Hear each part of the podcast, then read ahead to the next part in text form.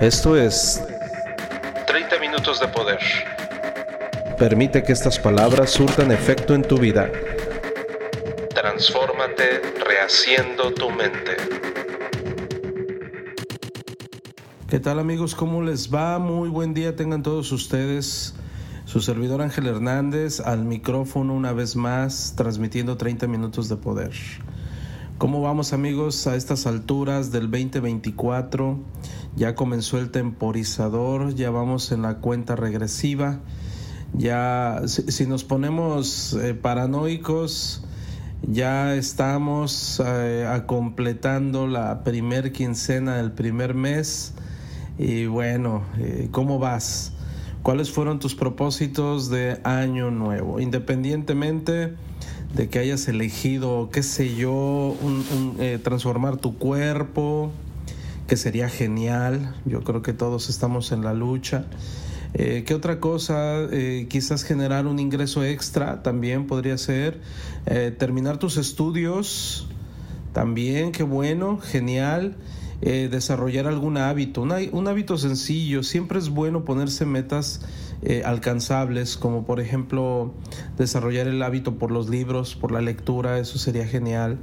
Eh, quizás bajarle a la reactividad, a la toxicidad, a los chismes. También sería bueno por el buen vivir de, de ti y de los que están a tu alrededor, también sería muy interesante. El día de hoy quiero tratar contigo un tema que está enfocado sobre todo para las personas que tienen eh, una edad contemporánea a su servidor. Estamos hablando de la edad mediana, cuando eh, partimos de los 40 años, 40 años y más. Este podcast va dirigido para ti en esta ocasión. También para algunos treintones, también, ¿por qué no? También puede servirles. Y si hay jovenazos arriba de los 20 que nos están escuchando, pues les puede servir como eh, quizás como prevención. El tema de hoy es vamos tarde, ya te imaginarás, vamos tarde. Vamos tarde en qué o por qué o para qué. Vamos a entrar en materia, amigos. Vamos a entrar en materia. En la década de 1980, en la década de los 80, se dispara un ingrediente llamado jarabe de maíz. Ese ingrediente o elemento, amigos, se dispara por el mundo entero, sobre todo en el mundo occidental, y se administra en la mayoría de los alimentos que venden en el supermercado. Estamos hablando desde los pastelitos, estamos hablando desde las frituras, estamos hablando de hamburguesas, pizzas, todo lo que es meramente atractivo y que se le llama comida chatarra contiene ese ingrediente, jarabe de maíz. Altamente peligroso, altamente adictivo y es algo que pues no sabíamos, solamente sabíamos que la comida era deliciosa. Entonces imagínate, corría la década de 1980 cuando eh, eres un niño, estoy hablando de los cuarentones, eres un pequeñito, eh, te sientas a la mesa, Tú lo único que pides es que el platillo del día de hoy esté exquisito. Y entonces no solamente eso, sino que es la década en la que se dispara el, ese, ese sentimiento, esa sensación tan bonita que deriva el presenciar una sala de cine. En aquellos años era muy común ir las familias completas, ir horas al cine. De hecho, había, no sé, para los que les tocó vivir en lugares donde había cine, se le llamaba permanencia voluntaria. ¿Qué quiere decir? Que tú pagabas tu boleto y mientras no te salieras del cine, tú podías ver y volver a ver. A veces había una función de otra película después de la que tú habías ido a ver y te podías quedar a verla. Entonces era un maratón eh, yo recuerdo con mis padres, eh, jovenazos ellos, ellos estaban en sus veintes, por así decirlo. Entonces, eh, pues ellos tenían muchas ganas de ir al cine y me llevaban a mí. Y pues imagínate, dos, tres películas. Eh, recuerdo que vimos un maratón de Rocky en aquel entonces, larguísimo, y, a mitad de la película eh, pasaban lo que era, mm, había un intermedio un intermedio. Se encendían las luces y era para que fueras corriendo a comprarte tus bocadillos, chocolates, palomitas, refrescos y todo lo que se pudiera para continuar viendo tu película. Eso fue hasta hace algunos años, amigos, eso, eso era muy común. Todavía entrando la década de los 90, todavía en algunos cines se acostumbraba la permanencia voluntaria y también se acostumbraba el intermedio. Entonces, ¿qué pasaba en ese intermedio y antes de que iniciara la película? Te bombardeaban con comerciales de lo que debías comer y de lo que te estabas perdiendo si no comías esas golosinas. Entonces entraba, imagínate, entraba por la vista, luego respirabas y el cine completo olía a palomitas y todo lo demás, y entonces entrabas en un mood de consumismo, de comer, comer, comer y más comer. Acto seguido salíamos del cine y entonces ahora teníamos que satisfacer el paladar de los grandes. Entonces nos dirigíamos a la taquería más eh, cercana, en donde la grasa imperaba, donde quizás un poco de fiebre tifoidea eh, podía suceder, que era el común. Y entonces, eh, acompañado de otro refresquito, y vamos a cenar como familia, y mira qué unidos somos pero no nos dábamos cuenta, mis padres no lo sabían, tus padres no lo sabían, y mucho menos nosotros que nos estábamos matando lentamente. Imagínate esa escena, primeramente te la pongo así de, en, el ámbito alimentario, pero por otra parte, imagina cuando ocurría un suceso en el otro continente, no te enterabas inmediatamente no te enterabas inmediatamente y de hecho en algunas regiones de nuestro país no estaban todos los noticieros, así es que tenías que limitarte a la palabra del noticiero del cual tú tenías alcance. Entonces, si ellos decían lo que decían, tú tenías que creerlo. ¿Por qué? Porque era la única ventana a la información. Y entonces, ¿qué nos quedaba a nosotros? Aceptarlo y veíamos al conductor del noticiero como una autoridad verídica sobre cierto asunto. Entonces, si en ese momento el culpable era cierto país, pues nosotros lo creíamos y les veíamos cara de malo. Adicionalmente a eso, perdón, adicionalmente a eso, en las películas todavía fomentaban y elegían quién tenía que ser el malo. Entonces los malos son los árabes. Entonces había películas en donde el americano fortachón combatía a los árabes malos. A los árabes eran aquellos que, que mataban despiadadamente. Y no importaba, mujeres y niños. Y el americano nada más mataba a hombres. Entonces eh, se fomentaba, era tendencioso. Nosotros no lo sabíamos nosotros era, era nuestro alimento visual y nos casábamos con ello. Fuimos creciendo y no había mucha tela de dónde cortar, creencias, dogmas, tradiciones, y eso fue lo que fuimos adoptando de acuerdo a nuestros padres.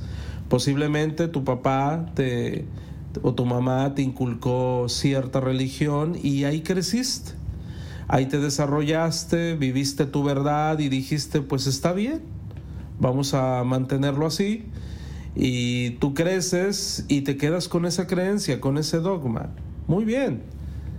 Pero así fue en todas las facetas de nuestra vida. Ahora pasa el tiempo, amigos, pasa el tiempo.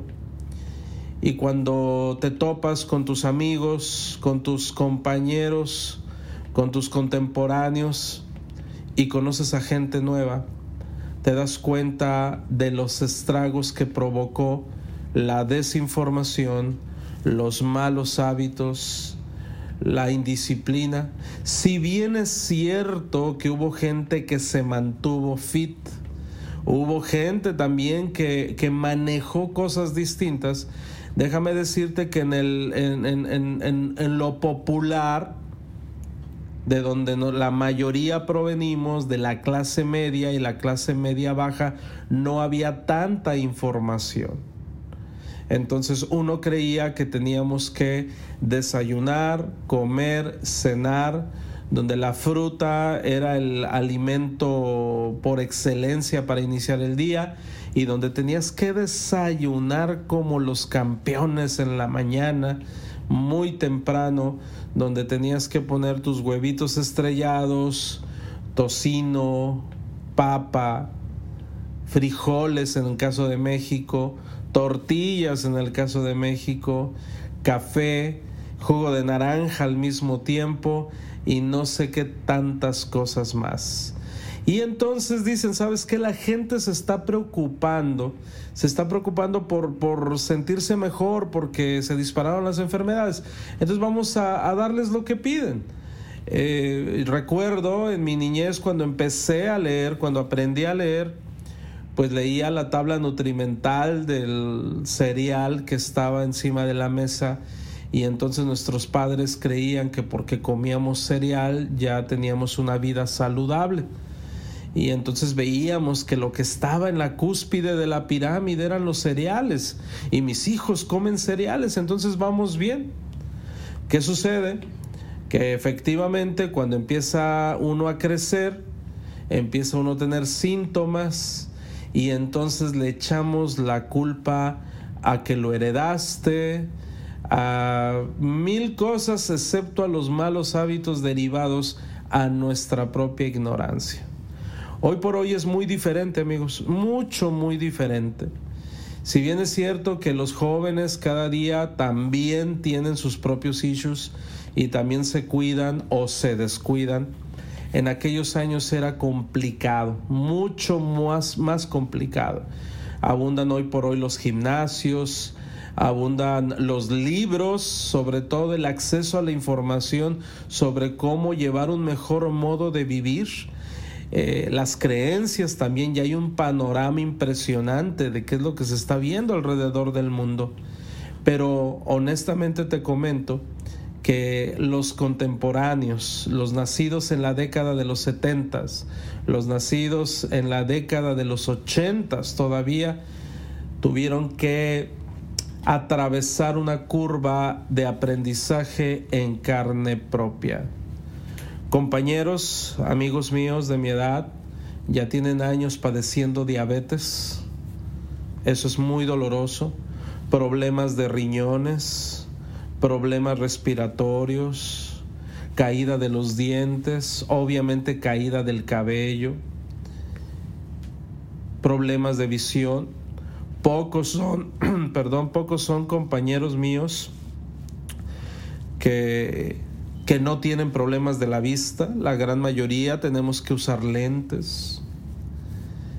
Volver al gimnasio es un verdadero desafío debido a tantos años de sedentarismo, debido a que estuvimos en otro mood que no era el de tener una actividad física. Fíjate hasta qué grado estábamos, amigos. Cuando tuve mi primer problema de cadera, que fue en la adolescencia, eh, mm, no tenía la cultura de calentar antes de iniciar un juego, un partido de básquetbol. Entonces empecé a tener dolores de cadera y de rodillas muy fuertes. Cuando vamos al Seguro Social y me dicen los médicos del Seguro Social que yo tenía un problema de cadera y que jamás tendría que hacer ejercicio. Jamás en la vida. Por una parte dije, qué bueno que me atendí con tiempo, porque imagínate si me voy al gimnasio, hago ejercicio y me quedo ahí tirado. Entonces en aquel momento yo agradecí haberme enterado que no debía de hacer ejercicio. Entonces no me había dado cuenta que tenía que hacer mi tarea y que tenía que seguir investigando más. Decidí creer decidí aceptar lo que me dijeron estos grandes médicos. Ángel, tú haces una lagartija y te quiebras. Tú haces una abdominal y ahí vas a quedar. Hay personas que nacieron para poder hacer ejercicio y hay personas que nacieron para no hacer ejercicio. Así me vendieron la idea. Posteriormente me canalizan con mi médica, médico familiar, perdón. Mi médico familiar, fíjate bien esta escena. Mi médico familiar, mujer, una doctora, la doctora con obesidad exagerada, una doctora con obesidad en su escritorio donde me atendía, había una Coca-Cola de 600 mililitros y un paquete de donas bimbo abierto, donde ya se había comido una dona, le faltaban las otras tres, pero estaba esperando que yo me retirara para continuar con su desayuno de campeones. Ella me dijo, no debes hacer ejercicio estás enfermo. Esa es la cruz que te tocó vivir. Eso me comentaron. Esa es la cruz que te tocó vivir. Y entonces me la creí. Obviamente no, no pensé en su gordura, no pensé en que me estaba diciendo mentiras. Yo simplemente pensé que era un doctor, un médico que quería ayudarme. Y entonces me quedé con esa idea. Imagínate, entonces en los intentos de querer jugar, pues obviamente como jovenazo que era, pues sí jugaba, pero me limitaba. Sí jugaba, pero hasta aquí. No daba el plus. Y entonces decide uno casarse, tener hijos, no tener educación financiera. Dime, ¿dónde, dónde podíamos tener educación financiera? Sobre todo si en el lugar de, de origen había una o dos librerías y nada más había novelas, había cancioneros, había cuentos. Al menos no recuerdo que hubiera un segmento de, de educación financiera, ni por enterado. Entonces, pues a como Dios te dio a entender, empiezas a trabajar lo que se llama una vida dura. Pasa el tiempo y aunque eres bueno para muchas cosas, cobra factura todo aquello que hiciste o dejaste de hacer. Y el tiempo pasa volando. ¿Qué aprendemos de todo esto, amigos? Que seguramente, aunque no viviste la vida que yo viví, probablemente tú tuviste algunas circunstancias parecidas. A lo mejor, al igual que yo, te casaste muy joven, porque en aquellos años eh, era in casarse joven no había otra cosa. No había aspiraciones a irte a estudiar al extranjero. Únicamente cierta clase social lo podía hacer o quizás algunos papás que tenían esa visión para con sus hijos. Pero en realidad normalmente es hijo, sé una persona devota, trabaja duro y si te colocas en algún lugar, ahí quédate porque el trabajo escasea. Así fue como te inculcaron y nos inculcaron en aquellos años.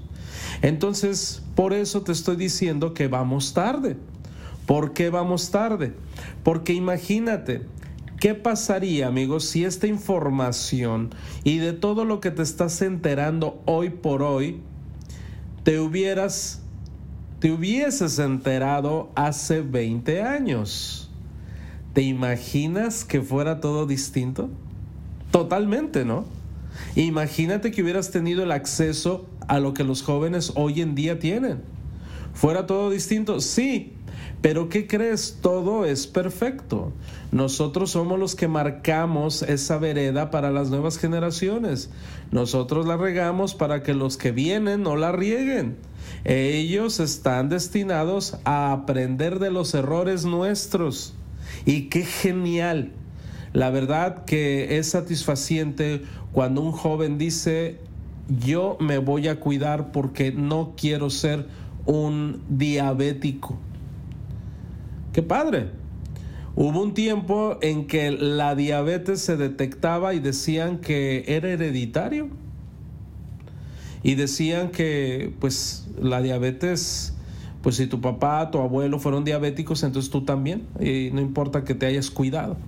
No, amigos, en realidad no. Era consecuencia de los malos hábitos, de la indisciplina.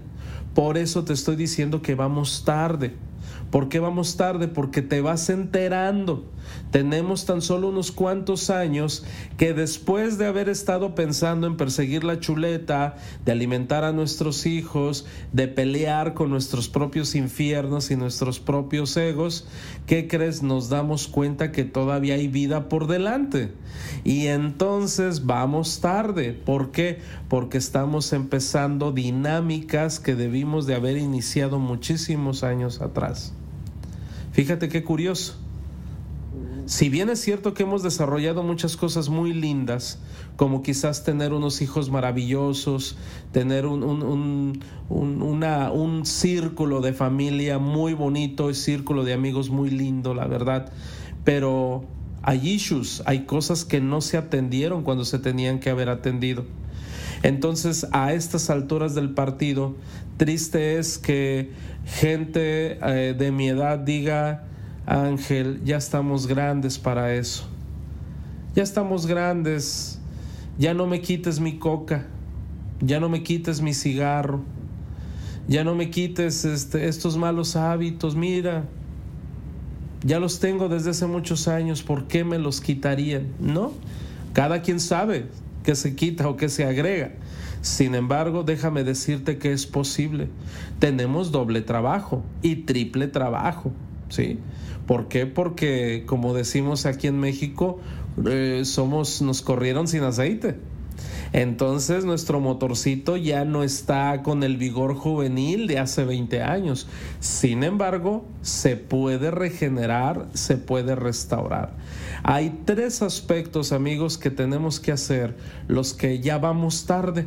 Aunque hay un dicho que dice, nunca es tarde para iniciar algo, efectivamente, pero ¿a poco no te gustaría ya es tener el resultado? Vamos a suponer, los que tenemos eh, siempre el tema de salud con respecto al peso, entonces vamos tarde. Vamos tarde porque ya nos tocó restaurarnos un hígado, ya nos tocó restaurarnos a lo mejor un páncreas, eh, restaurarnos unos pulmones, qué sé yo, por eh, los pésimos hábitos que teníamos. Entonces vamos tarde. Nosotros no empezamos desde cero, empezamos desde menos quién sabe cuánto. Entonces, el primer punto que tenemos que trabajar los contemporáneos a su servidor, lo primero, ¿quieres de verdad restaurar la felicidad y empezar a hacer nuevas todas las cosas? Te recomiendo el ejercicio. Te recomiendo que atiendas tu fuerza vital, tu salud. Eso es lo primero que tienes que ver. Nos ha costado muchísimo trabajo, amigos. Déjame decirte que, y creo que lo he comentado en algunos podcasts, que iniciar la rutina de hacer ejercicio no es fácil, cuesta mucho trabajo. Hacer la rutina de, llevar un régimen alimentario no es fácil. Para las nuevas generaciones posiblemente sea más fácil. Para todos los que ya estamos maleados, que ya tenemos anclajes y todo eso, nos cuesta un poquito más, pero no es imposible. ¿Va? Pero mira, si empiezas a cuidar tu cuerpo, te depuras, desarrollas buena salud, tu fuerza vital se restaura, empiezas a dormir mejor, empiezas a comer saludablemente y entonces te mueves, empiezas a hacer ejercicio, en un 85% va a mejorar tu vida simple y sencillamente atendiendo esa, esa necesidad. Dormir bien, comer como debe de ser saludable y hacer ejercicio. Ahora, es muy importante, amigos, analizar qué régimen alimentario te, te checa a ti. No todos somos iguales. No todos somos iguales. Esa también fue una falacia de mis tiempos voy a ir con el nutriólogo y, e imprimía una hoja y te la daba.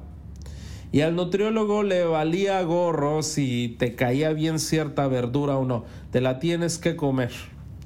Y te decía 300 gramos de cordero de no sé dónde. Y entonces no, pues en mi rancho no hay ese cordero o a lo mejor tal verdura, tal fruta. Bueno, sustitúyela por esto, pero realmente no había un análisis profundo de que realmente te hiciera bien o te hiciera mal. Entonces se aprovecharon muchas compañías para ofrecerte N cantidad de productos y entonces tenías que confiar en el vendedor.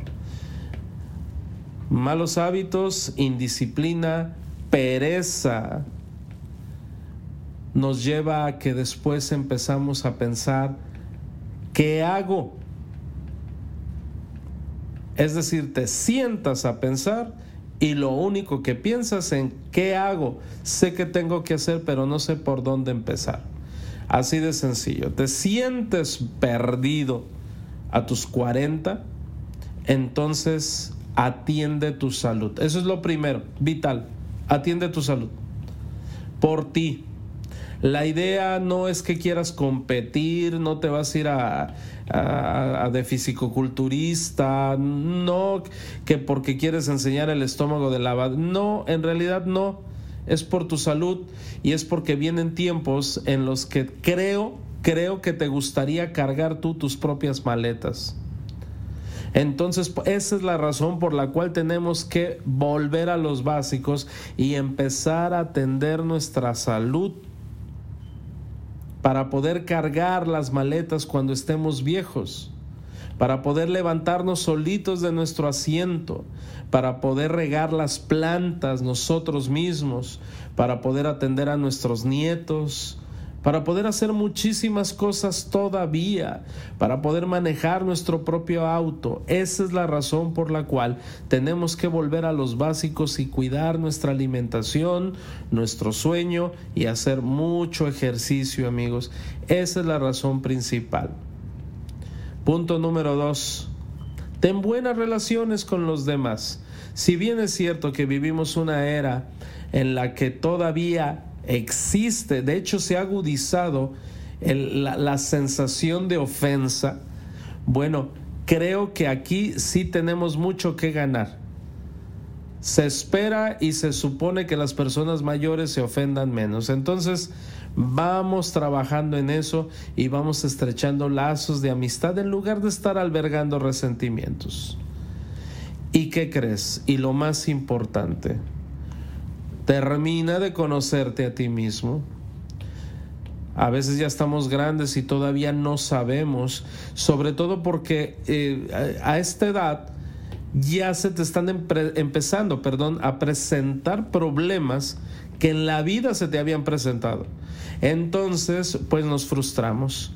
Necesitamos conocernos a nosotros mismos y saber eh, detenidamente cuándo es el tiempo de analizar nuestros pensamientos, de escucharnos a nosotros mismos, de poner manos a la obra, porque es necesario. a estas alturas del partido es mucho más complicado que alguien te diga cómo eres. Sin embargo, si no haces un análisis de cómo eres tú, entonces probablemente tampoco te conozcas y puedes tener 60 años y sigues sin conocerte.